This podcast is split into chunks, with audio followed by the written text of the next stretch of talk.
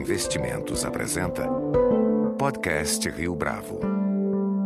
Este é o podcast Rio Bravo, eu sou Fábio Cardoso. Que a crise econômica é séria, nem mesmo os defensores do governo ousam refutar. 2015 definitivamente já está marcado no imaginário da população como o ano em que os temas da política econômica tomaram de vez o debate público no país.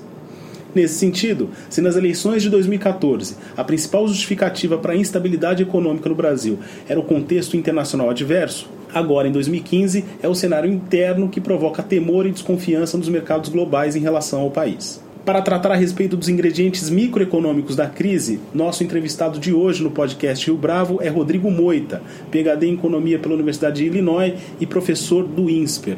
Rodrigo, é um prazer tê-lo conosco aqui no podcast Rio Bravo. Eu que agradeço. Então, para a gente iniciar, Rodrigo, quais são as evidências dos danos das políticas microeconômicas à eficiência e ao crescimento da economia brasileira? Bom, a evidência, é, a evidência é um pouco óbvia, quer dizer, é o baixo crescimento que a gente está tendo hoje em dia. Né? É, eu acho que é mais, mais interessante você pensar o que que o que está levando a esse baixo crescimento. Né? Então, a, a política microeconômica, o que, que ela está fazendo? Para começar, que, que eu acho que é a, qual que é o problema fundamental? Você tem um excesso de interferência estatal e você tem uma tributação elevada. Tá? São essas duas coisas. É, a interferência eu não falo só em tributação, pode ser uma regulação. É, é, como, o mercado, como o Estado ele, ele entra no mercado, como ele altera as regras do jogo, etc. Né? Isso, isso, algumas coisas acontecem. Primeira coisa, você distorce os incentivos do, dos participantes do mercado. Então, por exemplo, as empresas se você tivesse numa economia 100% privada, sem mercado, liberal, é, todo o incentivo seria para maximizar lucro. Essas empresas, todas as ações delas seriam para aumentar a produtividade, para ficar mais competitiva, para ganhar mais dinheiro, etc.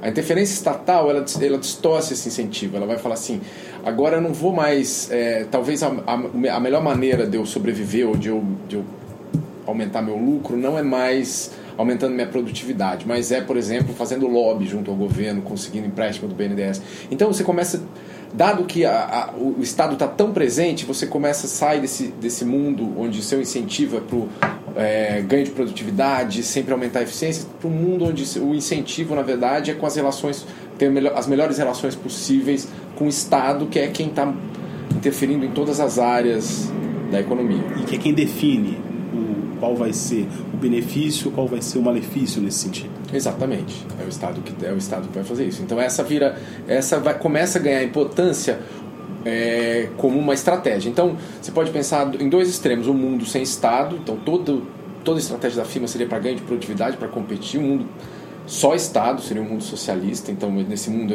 esse incentivo para você ganhar produtividade desaparece, né? E alguma coisa no meio do caminho, é, eu acho que a nossa crise é porque a gente começou a andar no sentido de excesso de intervencionismo. E aí essas coisas foram se, se acirrando, esse efeito foi ficando mais forte. É, outra coisa que acontece, quando esse, que vem desse excesso desse intervencionismo, é, é a criação de grupos de interesse. Então, como o Estado está distribuindo benefícios e, e, e no fundo, ele está decidindo ganhadores e perdedores em cada, em cada mercado, nos setores da economia, é, o, então, o melhor jeito de você jogar esse jogo é você se tornando, organizando um grupo de interesse e pressionando o Estado pelos seus interesses. Né? Então, na verdade, esse excesso de intervenção ele tem um efeito, uma consequência, que, que é essa, esse, esse aumento da importância do lobby junto ao Estado, desse tipo de coisa. Né? Só para dar um exemplo. Então, se eu sou uma indústria siderúrgica aqui, é, e eu estou numa situação, enfim, que eu não difícil concorrer com a, com a importação, o que, que eu faço? Eu, eu, em, vez de, em vez de, por exemplo, aumentar minha produtividade, trocando minha tecnologia fazendo alguma coisa, eu organizo um lobby e vou pressionar o governo para ele, ele barrar as importações. Por exemplo, essa é, essa é uma outra essa é uma outra essa é uma outra consequência. E aí você você cai numa num, numa situação que você pode pensar que é um equilíbrio ruim. Por quê? O Estado é grande, ele interfere, um monte de coisa e ele taxa muitas pessoas. Então vamos pensar na. Ele taxa as empresas e as pessoas, enfim. Aí a empresa está numa situação financeira ruim, essa siderúrgica que eu falei. O que, que essa siderúrgica vai fazer? Ela vai pressionar, ela tem até um argumento para falar assim, ó, meu imposto é muito alto, eu, eu, o insumo que eu compro tem muito imposto e tal. Ela tem um argumento e ela tem um incentivo para organizar esse lobby para pressionar o governo para barrar as importações. Então, quanto mais intervenção, mais fechada fica a economia, mais regulada, mais travada fica a economia. Entendeu? Eu acho que esse é o, é o principal. E a gente consegue rastrear e demarcar a origem disso recente, dessa intervenção, dessa atuação mais maciça do Estado, mais presente, que provoca essa distorção? A, a troca de governo, acho que é o, é o, talvez seja o marco principal, mas eu acho que se você olhar na, na história recente do, do, país, o intervencionismo sempre marcou o Brasil. Né? Então, por exemplo, nos anos 70 talvez tenha sido o auge do intervencionismo na economia. É, nos anos 80 foi uma época de crise, nos anos 90 teve um movimento para reduzir isso, né? deixar, reduzir talvez a intervenção do Estado, o tamanho do Estado, uma, um processo começou depois do, com um plano real. É, e aí esse processo durou mais ou menos até meados da década passada. Da, a partir daquele ponto que foi a, bom, foi a crise, talvez vou falar 2007, 2008, é, muda a, a matriz econômica, que, que, é, que é assim que eles chamam. Então acho que 2008 terceiro de marco, e aí o, começa, o Estado começa um processo de intervenção talvez mais acirrado, mas esse processo já vinha desde desde o governo do, do, presidente Lula, talvez um pouco mais, mas muito discreto no começo, mas depois ganha força com a crise internacional de 2008. Na sua avaliação, por exemplo, a tentativa de regulação do preço do setor elétrico é uma dessas medidas, é uma dessas ações cujo resultado não foi tão positivo? 100%. É, é a regulação do, do, preço do setor elétrico é um bom exemplo. Então, é, aí talvez esse seja um exemplo até mais extremo do que eu falei, porque pra, então qual era o problema? Eles queriam reduzir o preço da energia para aumentar a competitividade, tá? É, como que como que eles esse governo decidiu fazer isso? O Estado entrar nesse negócio. Então eles fala, foram para as empresas e falaram assim: ó, vocês vão ter que reduzir o, custo do, da energia. Só que elas falaram: mas aí a gente vai ter um, um problema de um rombo, um problema de caixa. Eles falaram: não, a gente usa dinheiro do tesouro para cobrir isso. Então, para você tentar aumentar a produtividade de um jeito, você piora a produtividade de outro jeito, você aumenta uma distorção em outro lugar. Entendeu? Então, para tapar um buraco, você, você cava outro buraco. É, então, esse acho que é um ótimo exemplo sobre sobre o embrólio que a gente se meteu. E de que modo a indústria foi impactada com essas medidas, tomando aí como marco 2008 para cá? Ah, eu acho que o impacto foi bem negativo, porque a estratégia era o BNDES, por exemplo, uma, uma das estratégias era o BNDES dar muito, com muito crédito para as empresas e dando muito dinheiro para várias coisas. E mesmo assim, é, o ambiente de investimento deteriorou. Então, mesmo com muito crédito para investimento, não teve, o investimento foi sempre muito baixo. Né? Então, eu acho que isso é, muito dessa, dessa, dessas distorções geradas desse excesso de intervencionismo do ambiente regulatório. Quando você tem muito intervencionismo, você cria muita insegurança regulatória. Ou seja, o governo pode mudar as regras do jogo e alterar é, tudo em um, em um, setor ou na economia. Então, por exemplo, você teve o caso de, das usinas hidrelétricas que estavam acabando a concessão e teve uma longa discussão sobre o que seria feito.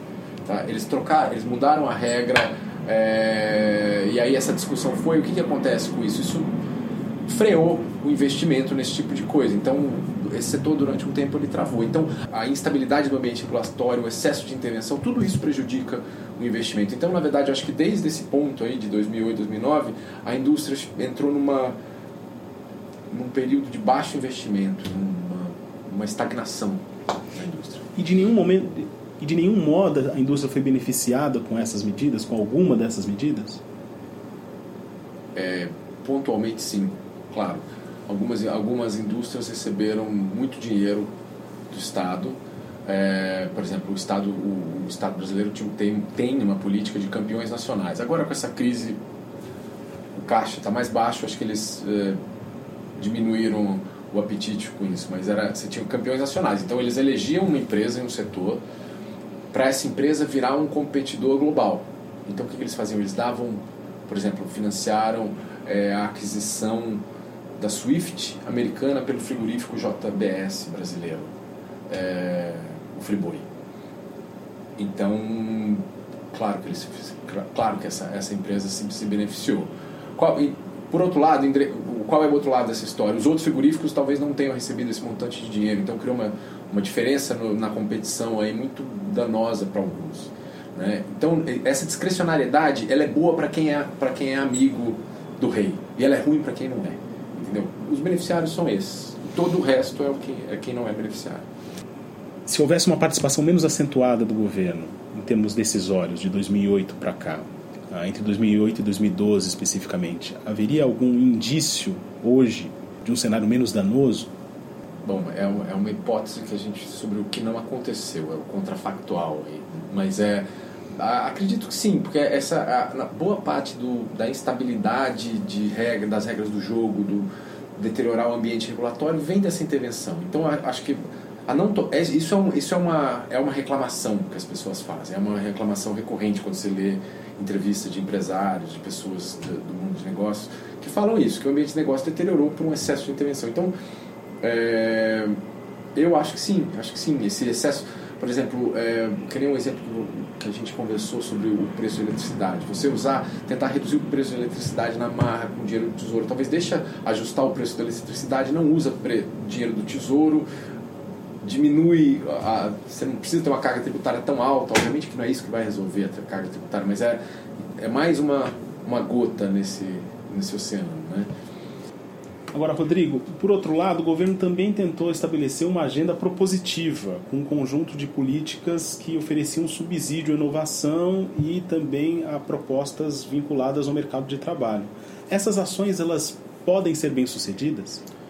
É difícil, porque é, essas ações elas, estão incorrendo no mesmo erro de sempre, né? que é o governo tentar falar, eu dou crédito para, por exemplo, inovação, e você, empresário, vai lá e inova com esse crédito que eu te dei. O, o, o, o oposto a isso seria você criar um ambiente de negócio favorável, onde o empresário ele é livre para fazer o que ele quiser, e se ele fizer uma inovação, ele vai conseguir, por exemplo, ter uma patente e ganhar dinheiro. Você tem um, você tem um incentivo econômico para a inovação e não você ter um crédito estatal para a inovação. No fundo, são duas, duas ideias do, de mundo que se, se, se, se opõem aqui. Uma é de comando e controle, que é o que o governo faz. Eu mando você fazer isso, você vai lá e faz isso né, o crédito por inovação. A outra é uma ideia do mercado agindo em cima disso. Né? Então, se você tem uma economia pujante, onde se você conseguir inovar, você vai se dar muito bem, esse incentivo é muito mais forte. Né? Então, eu acho que o governo sempre adota a mesma estratégia do comando e controle, sempre pensando muito pouco no papel do mercado. Na verdade, acho, acho que ele não, não acredita muito né, no, no mercado como um agente para fazer isso. Né? E eu acho que ao longo desses anos, talvez um, um, um, ponto positivo é que as coisas começaram a dar errado, as pessoas começaram a valorizar um pouco mais a, a importância do mercado nessas coisas. Então, acho que essa, essa tanto a do, da inovação como do mercado de trabalho, são, são medidas que estão bebem sempre da mesma água, né? dessa história de o governo dar um, dar um incentivo, dar um crédito para o empresário tomar uma ação. Né? Essas coisas se mostraram bem pouco efetivas ao longo do tempo. Então, não, não acho que isso tenha algum efeito real positivo significante.